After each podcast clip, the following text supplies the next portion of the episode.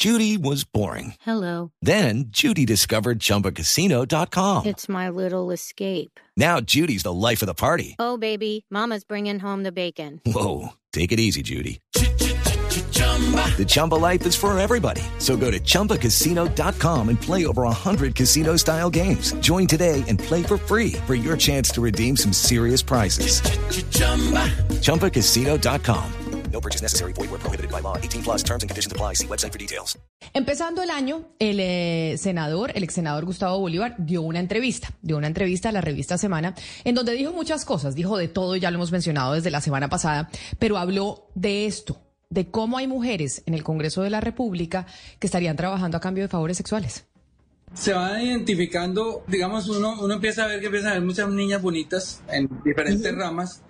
Yo esto estoy diciendo de algo, unas denuncias que me hicieron ellas en mi oficina, delante de mi secretaria, secretaria de testigo que estuvo ahí, ella fue la que me dijo, hay unas niñas que quieren hablar contigo, Eh, yo le dije, bueno, las recibo, y esas son denuncias que me han hecho ellas. Y es a través de lo que Gustavo Petro quiere atacar, que es la contratación por dos o tres meses, porque además la hacen de esa manera Sí. para poderlas esclavizar. O sea, si yo le hago un contrato de dos o tres meses a una persona que quiero eh, tener esclavizada sexualmente, pues más fácil que vuelva a estar conmigo si que se, se lo hago por un año. Entonces las mantienen así con contraticos chiquitos de cuatro meses, de seis meses, de cinco, de dos meses y las van esclavizando sexualmente. Eso, eso fue la denuncia que me dieron ellas. Yo se la conté a varias personas ahí por si las moscas. Pero el problema que he tenido es que ellas no han querido dar la cara porque una, unas son casadas, el esposo no sabe lo que les toca hacer, otras eh, les da miedo que el novio pues ya las, las deje, otras el, el temor a que no les vuelvan a dar empleo en ningún lado. Pero es terrible lo que pasa con la mujer y yo siento que no solo en el Congreso sino también en otras instancias de poder.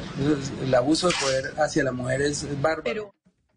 No solo en el Congreso, como lo decía el eh, senador Gustavo Bolívar, sin eh, lugar a dudas, por eso hablábamos del caso del eh, profesor Víctor de Currea Lugo, pero Ana Bejarano, la abogada Ana Bejarano, que tiene una columna en la revista Cambio, pues habló con nosotros ayer precisamente sobre esa columna que publica el domingo a propósito de esas declaraciones del senador Gustavo Bolívar, en donde dice que cuando ella trabajaba en el Ministerio de Justicia, pues vio exactamente lo mismo cuando iba al Congreso eh, de la República.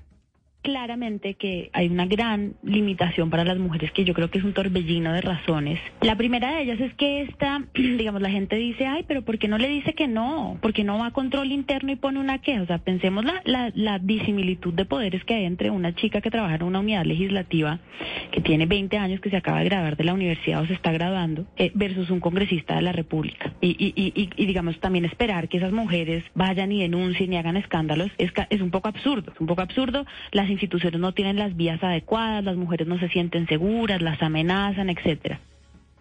Y por eso hoy hemos invitado a una colega nuestra para hablar eh, de este tema, que además ella en algún momento hace cinco años, Ana Cristina, en una columna que fue publicada en el periódico El Espectador, en el marco de este movimiento del Me Too que arrancó en los Estados Unidos en unas publicaciones en el periódico el New York Times, que tienen ya pues a un señor eh, condenado precisamente por este tema, el señor Harvey Weinstein. Eh, hubo una columna que se publicó el 19 de enero de 2018 por parte de nuestra colega Claudia Morales.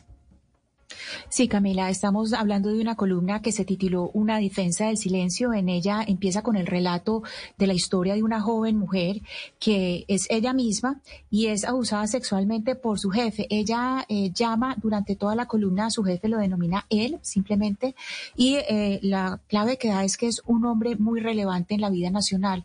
Al final de la columna, pues dice que guardó silencio eh, durante tanto tiempo por tres razones esenciales. Primero, por su familia. Segundo, por la posición laboral de su papá, pues que entonces eh, eh, estaba vivo. Y eh, tercero, por proteger su vida profesional. Entonces aquí es un asunto de estructuras de poder, de violencia sexual y de silencio. Y entonces, permítame, Ana Cristina, saludar hasta ahora a nuestra colega Claudia Morales, con quien hemos compartido micrófonos en el pasado. Claudia, bienvenida. Mil gracias por, por aceptar esta invitación sobre este tema tan importante para las mujeres en el país. Hola Camila, buenas tardes para ti y para Anita y para todos los compañeros y compañeras de tu mesa de trabajo. Desde la semana pasada, Claudia, nosotros hemos estado discutiendo estas denuncias del senador Gustavo Bolívar. Y una de las eh, inquietudes que he tenido yo, un poco eh, tal vez con, eh, con indignación, algunas compañeras de mi mesa de trabajo me dicen que uno no se puede indignar con otras mujeres por eso, porque no sabe lo que están viviendo. Y es mujeres que han sido testigos, que han sido testigos y que ven cosas en el Congreso de la República, en este caso y que no dicen nada. ¿Por qué? Porque nosotros esta semana hablamos con tres congresistas, con María José Pizarro, con Paloma Valencia, con Angélica Lozano, eh, sobre si habían visto esto que el senador Gustavo Bolívar dice eh, denunciar y dice ser eh, testigo. Y ellas dicen que no, pues que nunca vieron eso, que no, que no sabían que eso estaba sucediendo en el Congreso de la República.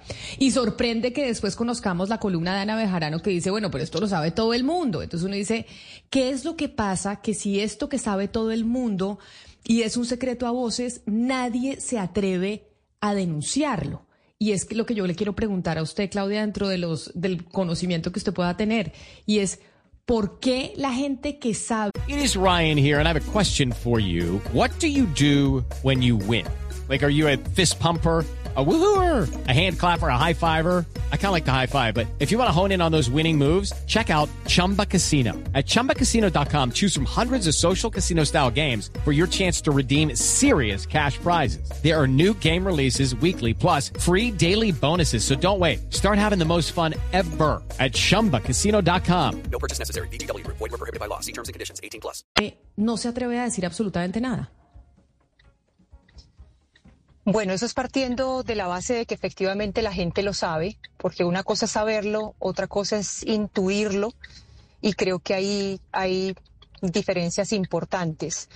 Eh, yo pienso que una, una emoción o una característica esencial del silencio tiene que ver con el miedo. Eh, ¿Qué pasa si yo me vinculo, me involucro en un caso que no necesariamente me está afectando a mí? Podría preguntarse a alguien.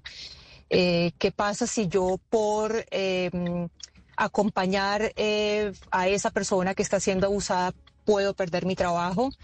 Em, no sé, creo que el miedo se puede observar desde distintos espectros y creo que es una emoción válida que debería de golpe servir como argumento para ese silencio de las personas que rodean a una víctima.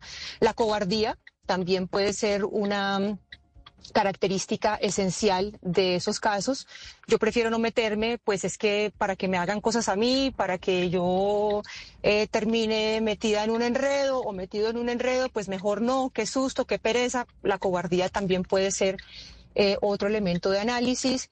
Y también creo que es muy importante compartir una idea que tengo y es que creo que eh, vivimos en una sociedad en la que nos educaron para no creerle a la mujer eh, y para silenciarla cuando de temas trascendentales se trata, como el que estamos discutiendo en este caso, que puede ser el de la violencia o el de el abuso sexual.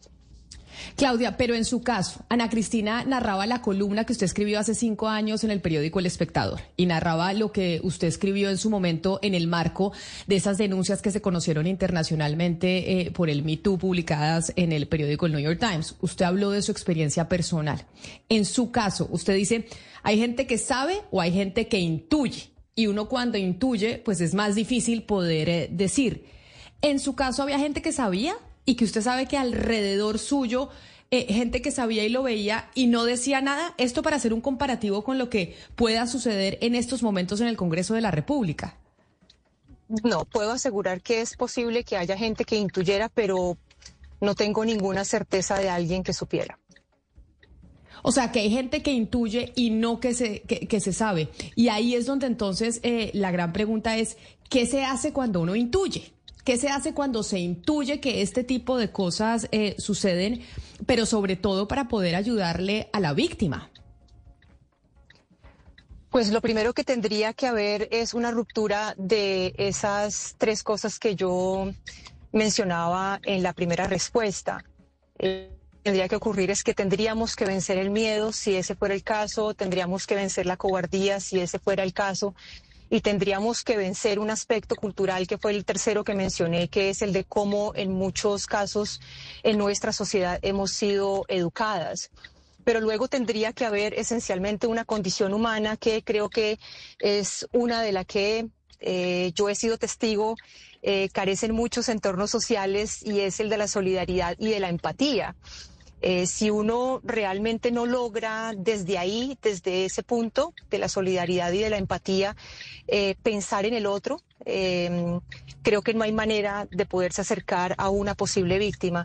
Si tenemos esa condición, yo lo que sugiero es que si alguien está intuyendo algo alrededor de esa persona que puede ser una potencial víctima, pues se acerque, hable y pregunte cómo le pueden ayudar, porque lo otro que puede ocurrir, Camila, es que simplemente esa persona no quiera que nadie le ayude. Mm, puede pasar que esa persona también sienta tanto miedo que cualquier mano que se pueda atender eh, sea rechazada no por nada distinto a un mecanismo de autoprotección pero pensaría que se puede romper la cadena desde el otro lado, es decir, desde quienes observan, eh, repito, rompiendo las tres características que explicaba al principio y luego eh, sacando una bandera, repito, también escasa, que es el de la, la de la empatía. Cuando supimos del caso de MeToo, cuando se hizo popular en todo el mundo, vimos que, por ejemplo, hablaron personas como la actriz Ashley Judd y después de que ella habló, Walisa Milano, todo el mundo, eso fue como una bola de nieve, todas empezaron a hablar y hablar.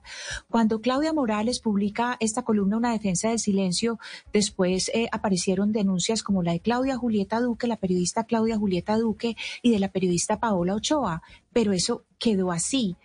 Eh, ¿Por qué, Claudia? ¿Por qué, cree que hubo ese, que no pudo haber ese efecto de bola de nieve y realmente cobrar la importancia que tiene una denuncia de esta magnitud? Yo creo que nosotros aquí eh, también podemos empezar a hablar de algo y es el de la, es la libertad. Se supone que tendríamos que ser libres para poder actuar, para poder acompañar, para poder pensar.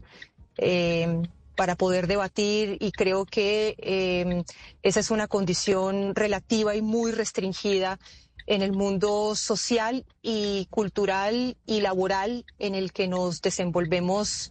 Y pues lo quiero concentrar en Colombia, aunque no sea un asunto exclusivamente de nuestro país. Es decir, luego podemos observar qué pasa al nivel de Latinoamérica con estos temas y no hay muchas diferencias esa libertad la gente termina escogiendo simplemente no meterse en líos. Eso es lo que yo siento que ocurre. Em, si queremos meterlo dentro de un embudo de nuevo, ya que ustedes pusieron el caso de lo que yo escribí hace cinco años, eso fue lo que yo noté. Que, que había, por un lado, eh, muchas personas, y también tengo que decir, en el caso de lo que yo observé, muchas más mujeres eh, que, prefirió, que prefirieron em, guardar silencio, eh, que era el origen de la primera pregunta de esta entrevista, y creo que allí es donde está en parte ese debate sobre la libertad, de meterse o no meterse en algo, de opinar o de no opinar en algo, eh, sobre algo. Y luego también creo que em, hay ausencia de empatía que es exactamente lo que estaba respondiendo como último punto en mi pregunta en la, en la respuesta anterior. Eh, también lo observé en mi caso y es eh, con mucho dolor además porque era, era ver cómo las mismas mujeres eh, servían de plataforma para criticar, para prejuzgar o para simplemente eh, exponerse como personas que nunca habían sido víctimas de ningún maltrato, de ningún tipo de abuso, de ningún tipo de violencia por parte de los hombres, con lo cual lo que quedaba en evidencia era que quienes sí lo habíamos sido, algo tendríamos que haber hecho mal. Entonces, eh, pienso que si tenemos en cuenta esos elementos sociales que yo observé a partir de la denuncia, pero no solamente con la mía, yo quisiera no, no, no seguir hablando de mi denuncia porque el tema es mucho más complejo que eh, un caso que se puede personalizar. Eh, obsérvenlo en otros casos que han ocurrido de denuncias alrededor de la violencia o del abuso sexual. Termina siendo un un asunto de debate de titulares de unos pocos días y luego eso simplemente pasa al olvido. Les voy a recordar una cosa, en la columna que yo escribí en enero de ese año 2018, yo estaba mencionando el caso de Marcela González, que era en ese momento la pareja de un periodista nazi eh, y quien había en diciembre de 2017 presentado una denuncia ante la fiscalía por violencia contra ella de parte de su pareja. Y cuando ella se retractó en un video, la gente, o sea, no, la mataron, por burla, porque simplemente no tuvieron acceso a ella para poderla matar, pero la mataron de muchas otras maneras, con la burla, con el prejuzgamiento, con un montón de cosas. Y yo me pregunto hoy, ¿a alguien se le ocurrió pensar más adelante qué fue la suerte de ella? ¿Ella está viva, por ejemplo? Eh, ¿Qué pasó con ella? ¿Le volvieron a pegar? Mm, o sea, se volvió un escándalo de un día y nadie más volvió a preguntar qué había pasado con Marcela González. Nadie volvió a preguntar por ella. Repito, ¿está viva? ¿La mataron y nunca supimos? ¿La mató ese señor? ¿Otra persona? ¿Se suicidó? No sabemos nada. Yo creo que ahí está la explicación, eh, eh, un poco dándole desarrollo a, tu pregunta, Anita. Eh, creo que ahí está ausencia de empatía, eh, la libertad que cada cual tiene de escoger si se mete o no en un tema. Y esto último, y es que nosotros nos acostumbramos, nos habituamos a tratar temas trascendentales eh, como titulares y pasa el tiempo y se difuminan en él. Usted dice la gente no se quiere meter en líos, la gente prefiere no hablar, se lava las manos, hay poca solidaridad, creo yo, que es como el interrogante que tengo desde la semana pasada de cómo es posible que esto lo tuviera que decir Gustavo Bolívar y no se hubiera dicho antes. Pero entonces quiero eh, sobre la denuncia, sobre denunciar, siempre eh, Sabemos que para la víctima es muy difícil denunciar porque lo que usted decía, por el miedo, porque se tiene temor de perder el trabajo, ya se, eh, se asimila que es más importante el trabajo que cualquier otra cosa, porque cuáles puedan ser las consecuencias de qué nos va a pasar en el futuro, nadie va a querer trabajar conmigo, etcétera, etcétera. En su caso, después de escribir esa columna de hace cinco años, ¿Cuáles fueron las consecuencias, Claudia? Usted habló del derecho al silencio, usted habló de su caso personal, no menciona el nombre, porque dice es uno tiene el derecho de no decirlo. ¿Tuvo usted alguna consecuencia laboral en su vida social? ¿Qué pasó? ¿Qué ha pasado después de la publicación de la columna? Después de la publicación de la columna, a ver, yo tengo que decir una cosa y es que yo he tenido una vida muy privilegiada alrededor de ese tema y lo digo desde distintos ángulos. Uno, porque por alguna razón de la naturaleza eh, fui beneficiada con una suerte de carácter que me ha permitido tener fuerza cuando, cuando la he necesitado. Segundo, pude tener tratamiento psicológico. Yo busqué ayuda médica para eso. Y tercero, yo tengo un entorno familiar de un esposo y de una hija que son un soporte eh, emocional eh, a prueba de balas. Es decir, en ese nicho de tres personas que somos mi esposo, mi hija y yo de la situación, eh, lo que hizo fue rodearme de más fuerza y de mucho más amor. Eso no es lo que ocurre con las víctimas de violencia sexual ni de abuso sexual. Por eso hablo yo de un privilegio. En el momento en el que yo hablé, yo no tenía el riesgo de perder un trabajo, nadie me amenazó con perder un trabajo, eh, así que esa es otra situación de privilegio de la que no gozan otras personas que son víctimas. Eh, yo tuve que salir del país un tiempo pero luego pensé que, que, tampoco iba a ser tan cobarde como para escaparme de una situación que eh, yo tenía claro que podía manejar con ese entorno sólido de mi familia y de mis pocos amigos. Así que regresé y seguí la vida común y corriente.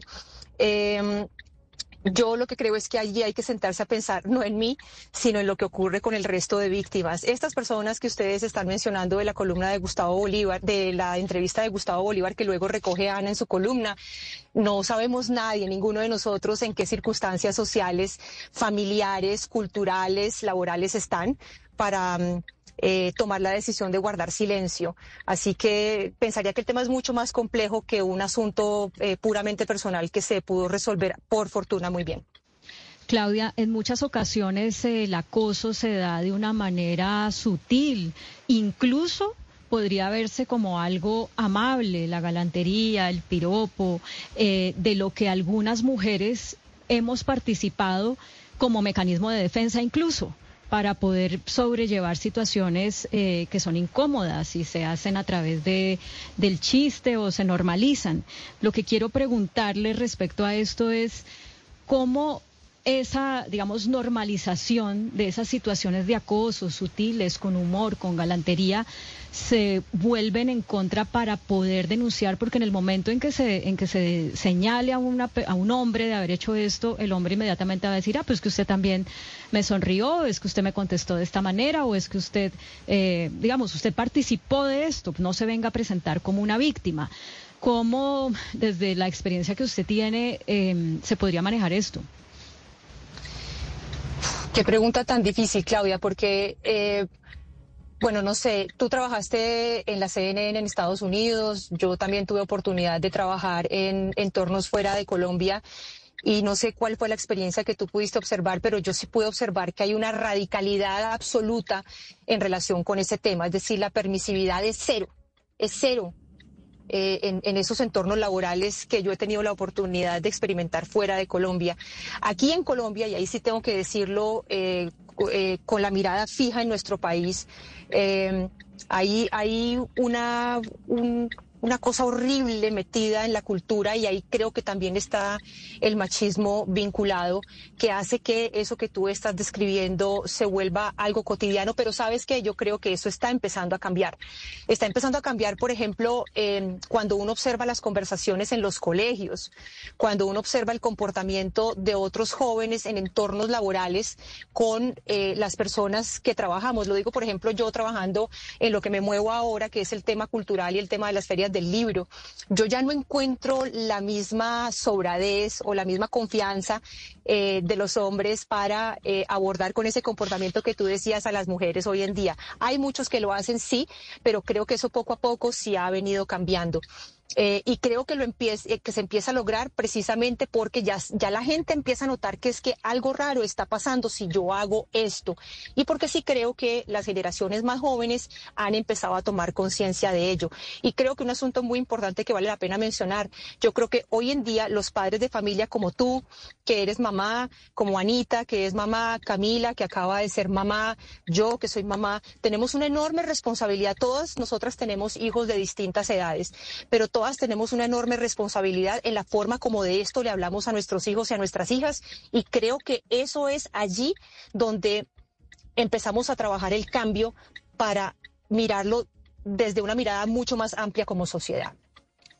Eh, sí, y además las hijas adolescentes tienen mejor mirada que uno, es decir, las adolescentes ya tienen un radar que es impresionante. Es otra eh, cosa. Sí, es, impresionante la formación.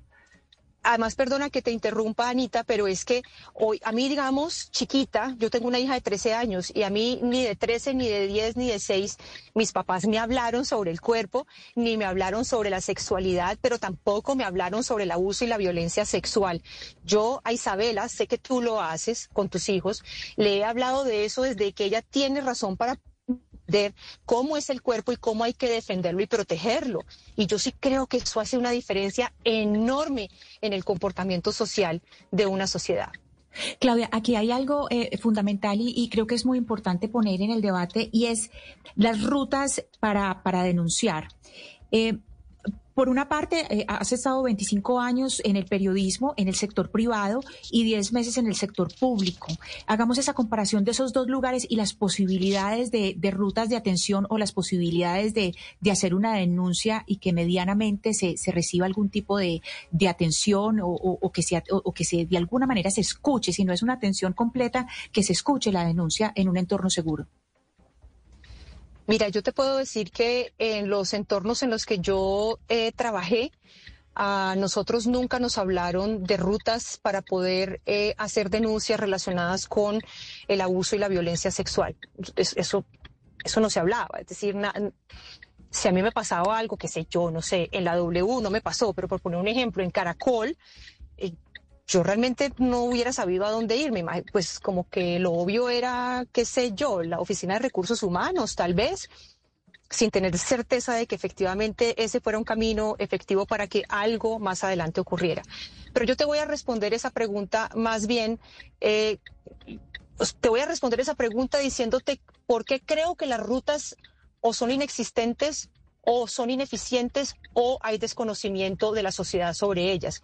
Las cifras lo demuestran. Las cifras dicen que, esto es de medicina legal, que más de 16 mil menores de edad en Colombia fueron víctimas de presunto abuso sexual en el año 2022. Y digo presunto porque evidentemente no hubo eh, casos que pudieran comprobar, eh, investigaciones que pudieran comprobar que efectivamente así fue.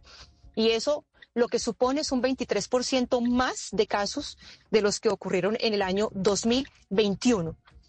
Niños y niñas 10 y los 14 años y adolescentes también, entre los 10 y los 14 años, en esas mismas cifras de 2022, fueron los más afectados. Es decir, estamos hablando de más de 9 mil niños, niñas y adolescentes. Cuando tú miras esas cifras, pero luego te remites, por ejemplo, a lo que son las etapas procesales a las que tiene que llevar esa ruta de denuncia, observas lo siguiente. El 88% de los casos está en etapa de indagación el 68% está en etapa de juicio, el perdón, el 6.8 está en etapa de juicio y el 4.3 está en etapa de investigación. 88% en indagación quiere decir simplemente impunidad.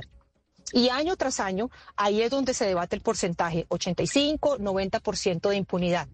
Cuando tú haces esa observación, pero luego miras que eh, se le exige a la mujer la denuncia, pero tú observas lo que pasa con el aparato de justicia, ¿cuál es tu percepción como víctima? que denunciar realmente va a tener un camino efectivo para que se haga justicia? La ruta entonces está sirviendo si existe y si hay entornos donde no existe, ¿por qué no existe? Pero si existe, ¿cómo hacemos para que se haga efectiva? Yo no estoy segura de las rutas. Piensa en lo que pasa, por ejemplo, en las comunidades más apartadas, en las veredas, en las miles de veredas que hay en este país. Yo vivo en Circasia, en una zona rural. Y yo pienso en lo que hace, en lo que podría hacer una niña o un niño víctima de abuso de violencia sexual en la vereda del Congal, que es donde yo vivo. Yo estoy pensando en ese niño o en esa niña. ¿Qué pasa con, primero, tiene conocimiento de que hay una ruta? No estoy segura. Si tiene el conocimiento de la ruta, tiene todas estas cosas que nos empoderan para poder activar la ruta y denunciar. Tampoco estoy segura de que eso ocurra creo que el tema es mucho más complejo que pensar en que si las rutas existen o no. Es que estamos ante un aparato de justicia totalmente ineficiente y las cifras así lo demuestran. Claudia, qué bueno que usted nos ha hablado del aparato judicial que es tan ineficiente. Y pues como decía Ana Cristina, usted ha trabajado para el sector público y para la industria de los medios. En el sector público, digamos que tenemos alguna idea de lo que pasa en cuanto a estos fenómenos de acoso sexual, porque Gustavo eh, Bolívar ha salido a dar estas declaraciones.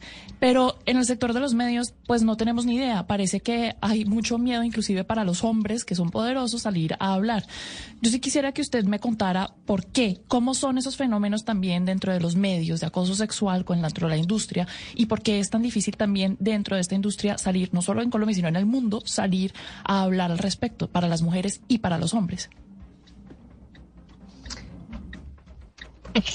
Yo, no concentraría la mirada solamente en, los medios de comunicación, en una experiencia con lo público. Yo pensaría que aquí deberíamos ampliar la mirada a cualquier escenario de la vida.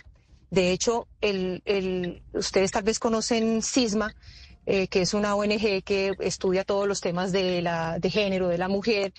Eh, en el informe más reciente que publicaron, creo que fue el año pasado, y esto tampoco es nuevo, eh, encontraron que el 80% de las veces el agresor de abuso o de violencia sexual es un conocido de la víctima. Estamos hablando de eh, eh, familiar, pareja, expareja, amigo, es decir, una persona cercana del trabajo. Es decir, que eh, tenemos que pensar en ese sentido en una cosa, y es que si ese es un personaje conocido, alrededor de ese personaje también hay todo un sistema complaciente con las acciones que esa persona comete contra los otros, contra las víctimas. Em, yo eh, eh, pienso que em, una explicación única a ese fenómeno me parece difícil encontrarla. Em, creo que tenemos que pensar en un asunto de patriarcado también, además de todo lo demás que yo estaba mencionando sobre la empatía, el miedo, la cobardía, la complicidad y demás. Eh, si entendemos el patriarcado como em, el predominio del varón en una sociedad y también eso acompañado del machismo, eh, que no es nada distinto a considerar al hombre un ser superior por encima de la mujer, eh, podremos entender también un poco más por qué es posible que esos comportamientos sean repetitivos y normalizados. Y sí insisto en que esas dos condiciones, como se lo decía a Claudia Palacios hace un rato, están mucho más arraigadas en países como los nuestros y no tanto en otros. No es que en los otros no ocurran, pero yo sí creo que hay comportamientos machistas y patriarcales en sociedades más evolucionadas que están mucho más controlados, si no exterminados del todo, eh, gracias a la evolución de la cultura y de la sociedad. Hay que denunciar y o por lo menos hay que intentarlo y hay que intentar que cada vez sea más fácil para las mujeres poder eh, denunciar. Y las cosas, yo creo que como usted lo decía, Claudia, se han cambiado mucho eh, de hace cinco años ahora, cuando usted escribió esa columna. Creo que cada vez sí se está hablando más de estos temas y simplemente tenerlos y ponerlos sobre la mesa hace que podamos eh, pues perseguir ese, ese sueño de poder erradicar de verdad o por lo menos minimizar la, la violencia de género y el, y el acoso y el abuso sexual. Yo sé que eh, usted fue muy generosa con su tiempo y haber aceptado esta invitación hoy para nosotros pues fue muy grato haberla podido tener para no olvidar y seguir trabajando este tema con el que empezamos el año y es lo que está pasando en el Congreso, que seguramente no pasa solo en el Congreso, sino en eh, otras entidades públicas y privadas en eh, Colombia. Mil gracias por habernos eh, aceptado esta invitación. Camila y a todos y todas allí en la mesa, muchas gracias. Me conecté desde una zona de talleres en el centro de Pereira. Sí la veíamos. En el, y además con las con las luces de parqueo sonando, porque ahí le, tuvimos eh, el acompañamiento de las luces de parqueo. No, qué pena, es que estoy mal parqueada, pero eh, era esto o la carretera donde muy posiblemente la señal no era buena, entonces estoy en el peor de los sitios, pero bueno, muy contenta de haber estado con ustedes. Mil gracias. Judy was boring. Hello. Then Judy discovered ChumbaCasino.com. It's my little escape. Now Judy's the life of the party. Oh, baby, Mama's bringing home the bacon. Whoa, take it easy, Judy. The Chumba life is for everybody. So go to ChumbaCasino.com and play over 100 casino style games. Join today and play for free for your chance to redeem some serious prizes. ChumbaCasino.com. No purchase necessary. Void where prohibited by law. 18 plus terms and conditions apply. See website for details.